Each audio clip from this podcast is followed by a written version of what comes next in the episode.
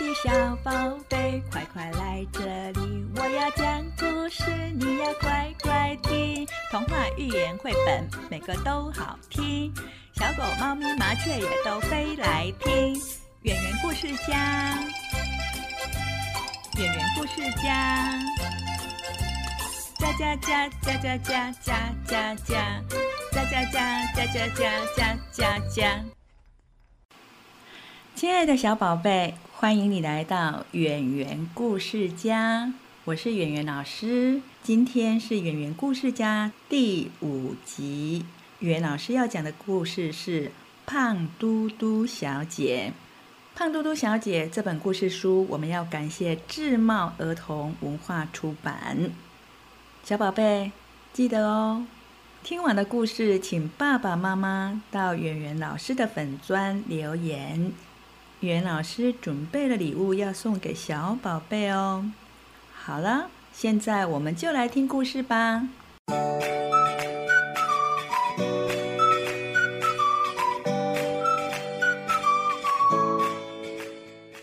小宝贝，你见过胖嘟嘟小姐吗？她可不是普通的胖哟，她胖的像个圆滚滚的枕头。走起路来呀，全身的肥肉咚咚，一不小心就容易跌得四脚朝天哦，是一个非常有趣的人物。胖嘟嘟小姐没有别的嗜好，唯一喜欢做的事情就是吃。她每天都吃吃吃，她常常舔着舌头。摸了摸他圆鼓鼓的肚皮，说：“嗯，吃真是人生的一大享受啊！再多的蛋糕、巧克力、冰淇淋也难不倒我哟。嗯，真好吃啊！”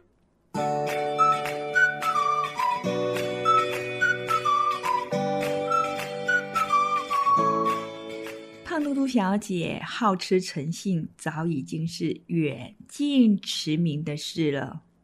她住在一栋圆圆胖胖的小屋里，这栋房子就像是一块巧克力蛋糕，所以大家都称呼这一栋房子叫做蛋糕屋。蛋糕屋是镇上最奇怪的建筑。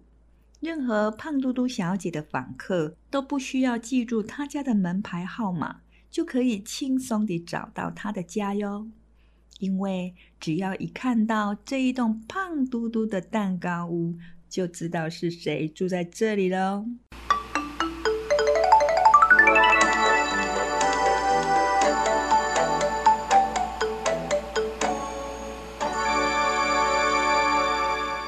在一个美好的夏天的清晨，暖和的阳光从窗外照射进来，小鸟在树上叽叽喳喳唱着热闹的早安曲。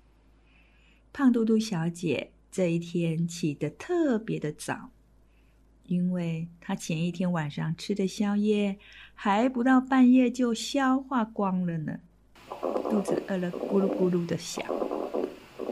舔着舌头，摸摸空空的肚子，迫不及待的冲到厨房，弄了一些早餐。小宝贝，你知道胖嘟嘟小姐的一些早餐到底有多少吗？说出来，你可别吓坏了哟。胖嘟嘟小姐为自己煎了一大堆又粗又肥的香肠。小宝贝。你早餐能吃多少根香肠呢？一根、两根，还是三根呢？你最多大概只能吃三根吧。但是你知道胖嘟嘟小姐光是早餐就吃了多少根香肠吗？你可能做梦都想不到胖嘟嘟小姐究竟吃下了多少香肠。它的食量可不是普通的大哟！胖嘟嘟小姐一顿早餐就吃了六十六根的香肠，你没听错，真的是六十六根香肠哎！这个数字就像是一个天文数字吧？你能够想象出盘子里有六十六根刚刚烤好、散发着诱人香味的香肠吗？我们先别说，要数完这些香肠不容易喽，想把它们一下子全部吃完，才是一件更困难的事呢。除非你是胖嘟嘟小姐，否则根本不可能吧？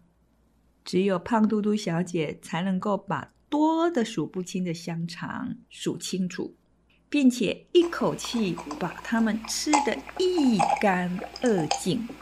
胖嘟嘟小姐一阵狼吞虎咽之后，盘子里堆得像小山一样的香肠，转眼间就只剩下最后一根了。她舍不得一口吃完那一根香肠，于是呢，用叉子把它切成两块，然后插起其中的一块放进嘴里，慢慢的嚼。她一边嚼一边说。好好吃的香肠哟，太棒了！接着，他又吃掉最后半根香肠，赞不绝口的说：“哎呀，实在是太好吃了！”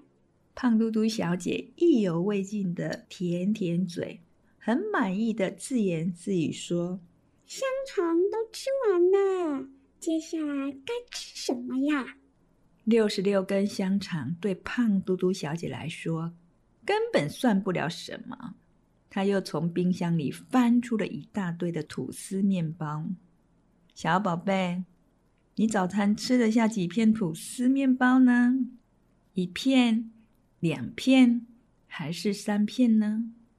不管你的食量有多大呀，你一定比不过胖嘟嘟小姐。你知道他吃完了六十六根香肠之后，又吃了多少吐司面包吗？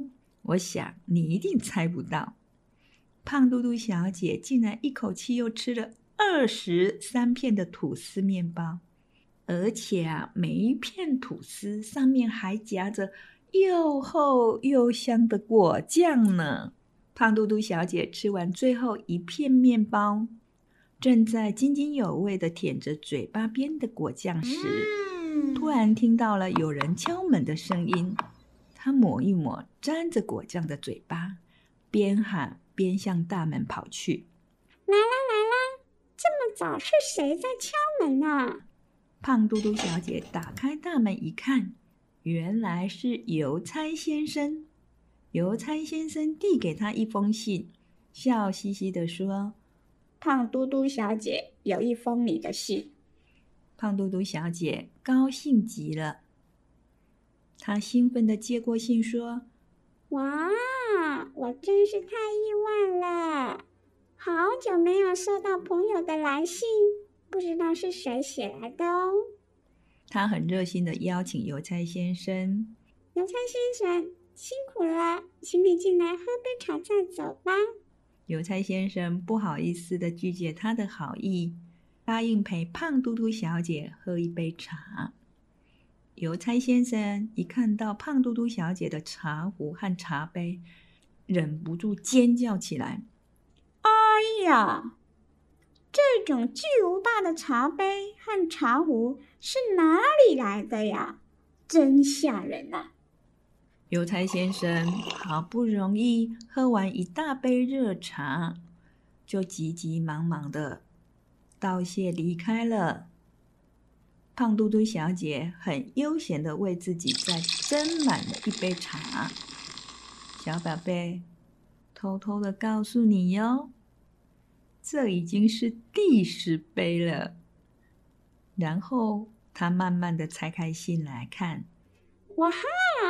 这贪吃先生写来的信呀，他总算还记得我这一个志同道合的老朋友喽。贪吃先生的信上这样写着：“亲爱的胖嘟嘟小姐，好久不见啦！下个星期三是我的生日，我诚恳的邀请你到家里来喝茶，请于下午四点准时光临。”谢谢，贪吃先生敬上。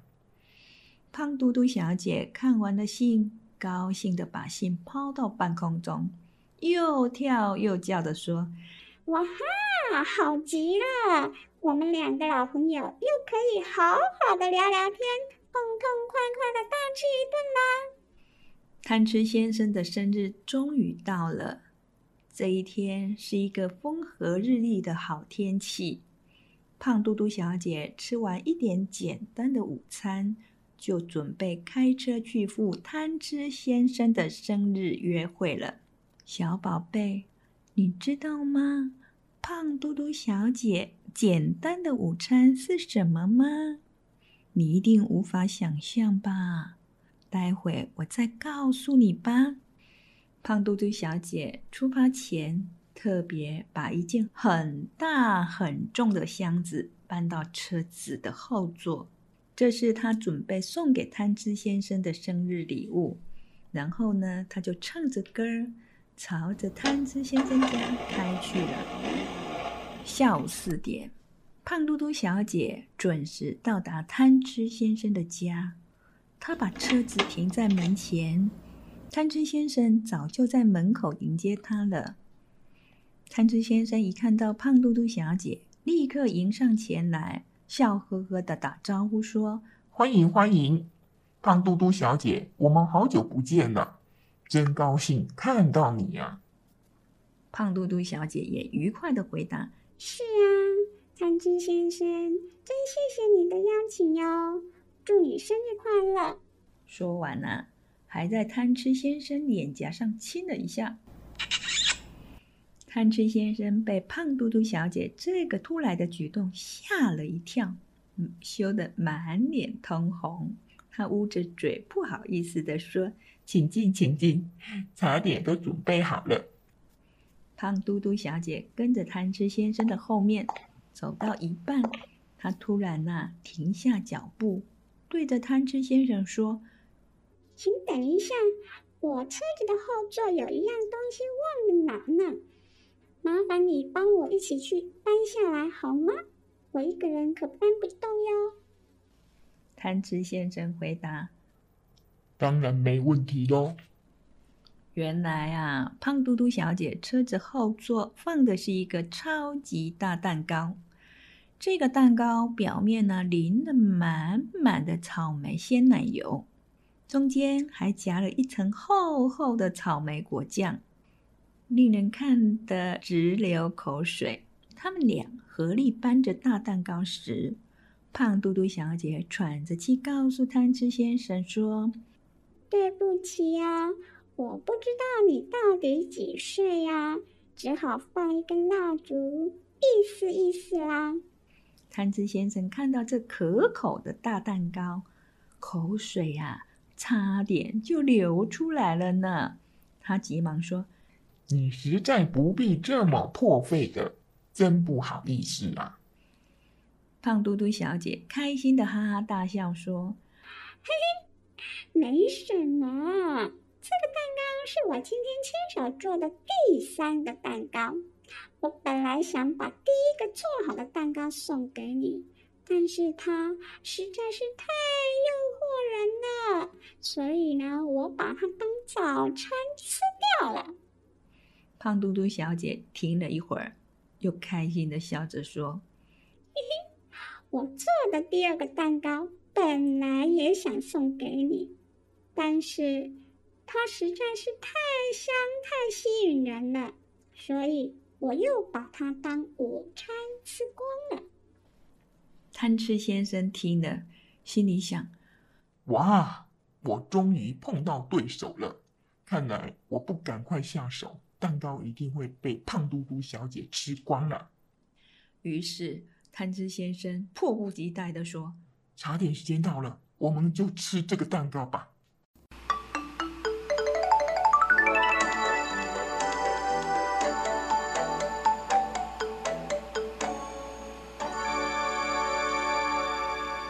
好啦，故事讲完了，小宝贝，想想看。像胖嘟嘟小姐这么会吃，而且从来都不节制的吃，这样好吗？当然不好喽。不管什么东西，喜欢跟不喜欢，我们都要适度的吃。对了，说到了吃，你最喜欢吃什么呢？想不想告诉圆圆老师呢？请你的爸爸妈妈到圆圆老师的粉砖留言，告诉我你最喜欢吃什么，好吗？接下来，圆圆老师要跟爸爸妈妈们聊聊天。在上一集《慢吞吞的树懒》当中，圆圆老师跟爸爸妈妈聊到，当孩子吵着要买玩具或是买糖果的时候，如果爸爸妈妈没有听过《慢吞吞的树懒》这一段，那么爸爸妈妈待会。听完这个节目的时候，可以再回去听《慢吞吞的树懒》这个故事里面跟爸爸妈妈聊聊天的单元。今天袁老师就要来跟爸爸妈妈谈一谈如何执行这四个原则。通常遇到这样的状况，有四个原则必须要遵守。第一个就是不要骂孩子。第二个就是不要打孩子，第三个就是不要说教，第四个就是不要走开。当孩子吵着要买糖果、玩具的时候，如果是在家，就把孩子抱到房间里面；如果是在外面，通常都是在外面，例如百货公司或是卖场。那么这个时候呢，你就把孩子抱到人少的地方，或是比较安静的地方，像楼梯间或是厕所旁边。这个时候，孩子想哭或是大吵大闹，才不会影响到别人。记得哦，不要打孩子。虽然打孩子或许可以快速的让他停止吵闹的行为。但是这会带来后遗症哦。什么样的后遗症呢？一种就是学会暴力。小孩子的模仿能力很强，而他模仿的对象通常就是父母。你有没有看过有些妈妈在做家事，或是在跟小朋友讲话的时候，他会学习妈妈在跟小朋友讲话或是做家事的一些行为呢？那么，父母如果常常用暴力的行为来处罚孩子，孩子也会学习模仿，将来他也会用暴力的行为去处理事情。另外一种后遗症就是，孩子会因为你的暴力变得畏畏缩缩，渐渐的形成一种懦弱的性格。这个时候也不适合跟小孩子说教，因为这个时候的孩子什么话都听不进去。当然，你更不能走开，因为走开的话会很危险。而且，孩子既然是要哭给你看的，你就当个称职的观众，把他看完吧。等他哭完了、闹完了，他也累了。在这个时候，你才慢慢的跟他沟通。沟通的时候，要记得用同理心，让他知道得不到想要的东西是会很难过的。爸爸妈妈也都能够体会这种难过，这样子孩子的心里面会比较舒服。然后呢，再跟他说一些原则，或许不是一次就能够成功。但是，一次、两次、三次，这样子几次之后，小孩子就会知道，哭闹的行为是不能得逞的。所以以后他想要玩具、想要糖果，如果用哭闹的方法，绝对没有办法达到他的目的。渐渐的。孩子就不会用这种方式来威胁你了。圆圆老师也有一些经验跟方法可以提供给爸爸妈妈们参考。那就是先跟宝贝约法三章，这个方法也很好用哦。在以后的节目，圆圆老师愿意提供出来给爸爸妈妈们参考。爸爸妈妈们，如果你有很好的方法，也希望你提供出来，让我们跟爸爸妈妈们一起成长，好吗？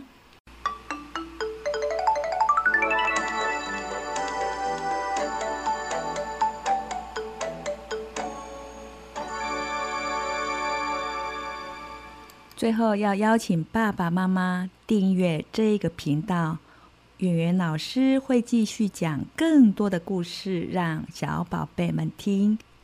爸爸妈妈想要跟圆圆老师聊聊天，也可以到圆圆老师的粉专去留言哦。圆圆老师准备了小礼物要送给小宝贝，记得去留言拿奖品哦。今天我们就要在这里跟大朋友、小朋友说再见，我们下次见喽。